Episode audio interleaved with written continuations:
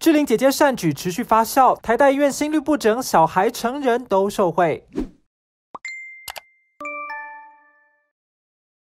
每一个孩子能够健康的成长，就是我们共同的目标。志玲姐姐人美心更美。二零一五年，台大儿童医院在志玲姐姐慈善基金会捐赠下，引进心脏冷冻消融仪，利用负八十度低温阻断异常放电的传导神经，挽救心律不整小小病人。时隔六年，目前已成功完成一百七十六例手术。当志玲姐姐跟我在聊这个预算的时候，我心中闪过的就是这样子一个相对比较昂贵。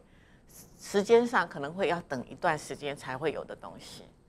那志玲姐姐那时候讲了一句话，她说：“我觉得我们不应该让小朋友等。”那一年他们义卖他们的阅历，那志玲姐姐还担心钱不够，还义卖了她的名牌包。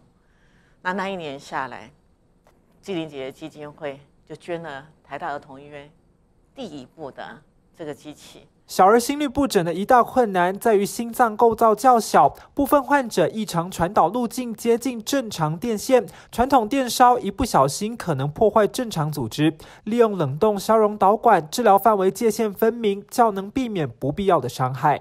有些小朋友就不小心多，可能是先天的原因多一条不正常的传导组织，就可能形成一个短路的一个心律不整。那这时候心跳可能会跳到两百多下。过去用这个方式，其实最大的危险就是。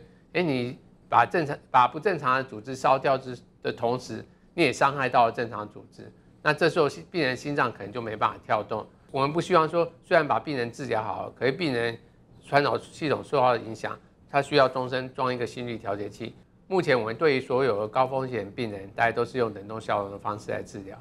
那如果是比较没有风险，不会影响到正常传导系统的组织的，那这时候我们可能就还是采用传统的热烧的方式这样。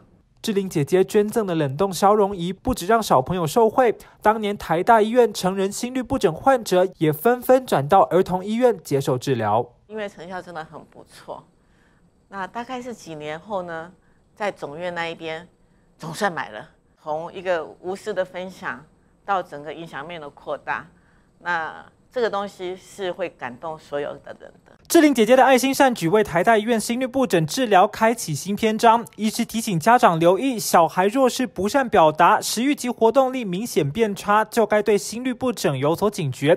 考量儿童心律不整治疗时，无论选择射频电烧或冷冻消融，仍需视患者心脏结构而定。医师解释，若电位异常点与正常组织有距离，传统电烧能在较短时间内明确阻断患处异常电位；冷冻消融特点是组织不小心破坏。时回温后可逆，但手术需耗时较长，以确保有效冻烧。两者皆有适用族群，若有疑虑，务必咨询心脏专科医师，交由专业评估判断。记者田木生台北采访报道。感谢志玲姐姐无私的爱。